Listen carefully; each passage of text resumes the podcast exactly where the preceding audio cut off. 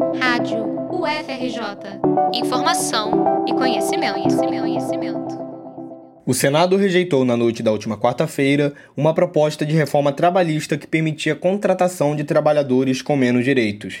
A medida provisória 1045 havia sido aprovada pela Câmara há três semanas e era defendida pelo governo Bolsonaro.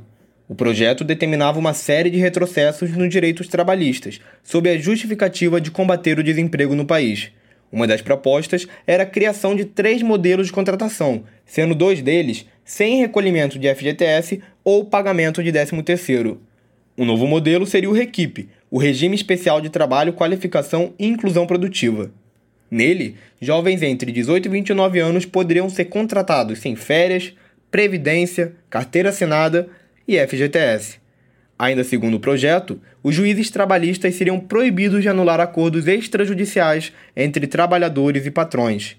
O senador Jean Paul Prates chegou a pedir a impugnação das mudanças. Não confiamos em acordo que devolva para a Câmara dos Deputados. A solução aqui é impugnar com matéria estranha por serem emendas jabutis, entendimento já pacificado pelo Supremo Tribunal Federal na ADI 5127, que proíbe os jabutis.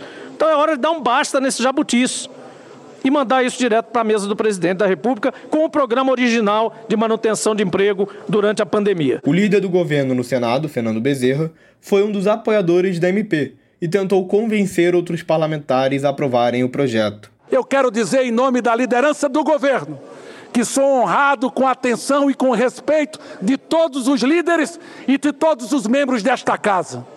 Se essa matéria, se o relatório do senador Confúcio, aprovado aqui nesta casa, não for respeitado pela Câmara dos Deputados, eu me retiro da liderança do governo não tenho condições de continuar porque os acordos estão sendo feitos para serem cumpridos.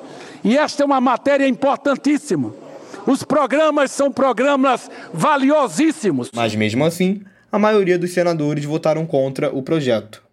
Votaram sim 27 senadores, não 47 senadores, uma abstenção rejeitados os pressupostos constitucionais de relevância e urgência e de adequação financeira e orçamentária da medida provisória número 1045 de 2021.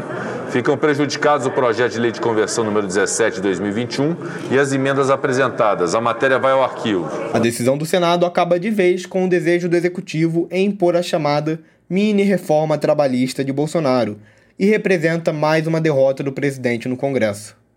José Mário Ferraz para a Rádio FRJ.